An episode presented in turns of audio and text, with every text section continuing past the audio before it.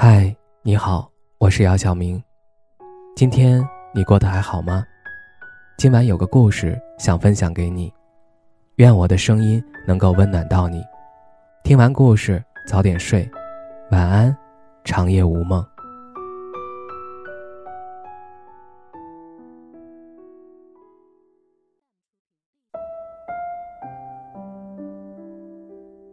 二三十岁的时候。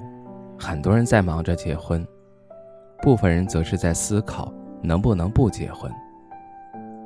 不明白结婚有什么意义，本能的有些排斥，不太想去承担家庭的责任。对于和一个人一起生活比较的无能为力，不想和谁一起生活，比较适应一个人。种种缘由，对于结婚真的并不是那么热衷。其实，如果自己。确实不想结婚，只要能扛住父母的压力，就并没有什么不可以。毕竟是自己的一生，第一责任人是自己，究竟如何去活，自己是可以全权做主的。是的，可以不结婚，一直都不结。这样的人以前不多，但是也有，之后大概会越来越多。对此，可能有人会觉得不结婚就可以随便生活，不必有压力。实际上，如果选择一个人就此一生无人可依，那更需要一个人好好去做准备，要足够的强大。身体健康，这永远都是非常重要的。如果身体状况不好，甚至有着比较大的问题，都不能自理，即使结婚了。有孩子也未必会有谁能够一直细心照顾，那只会是莫大的重担。要是身体各方面很不错，虽然有些小毛病，但是对方向上并没有什么问题，基本上能够自己照顾自己，那么即使孤身一人，年龄挺大的了，其实也并不会成为什么事儿。不管对谁而言，不管是怎样的状态，身体永远。都是第一位。结婚需要好好爱惜身体，不结婚更是要好好锻炼，有着良好的生活习性，让自己一直都比较的健康。可以自己一个人做很多的事情，保持那样的状态，就以一个比较好的状态一直老去。自己始终对自己好好负责，让自己能够出门和回家。能够解决一日三餐，能够收拾好自己的形象等。人是活在群体当中的，虽然说很少有人会真的特别在意别人过得如何，但是有时候终究是人言可畏，并不是谁都可以完全不在意。无论男女，如果特别在意别人的眼光，精神层面是比较畏缩的。那都并不适合选择一条和大众不一样的路，老老实实去结婚生子比较好。总要十分的勇敢，真的很通透，并不介意别人如何看待自己，甚至是如何说自己，才适合一直选择一个人。不结婚就那样一直走下去，能够比较的从容和坦荡，自己觉得无所谓。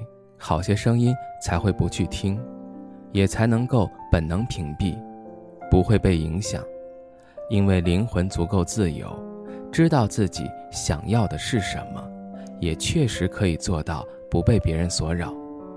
不结婚始终都并不是主流，只是比较的小众。想要坚定如此，终究也还是很需要魄力的。对于结婚，总有人在埋怨，为什么？一定要买房子，觉得租房子也可以。然而有地方住，这从来都是人的一大需求。地方属于自己，也才会有着最原始的安全感。两个人结婚需要有房子，即使一个人，同样应该有一套属于自己的房子，总不能一直租房子。年轻的时候或许并没有什么关系，年老了真的会租不到。有了一定的年纪，还一直租房子，那样的生活，想一想也都挺让人不安的。所以，不打算结婚，务必要给自己买一套不错的居所，要有房子，更要好好赚钱，在保障眼下生活的前提之下，让自己能够有着一定的积蓄，能够保障自己的以后。这钱当然是越多越好，越是有钱，生活质量才会越高，老了以后也才可以有着更多的选择。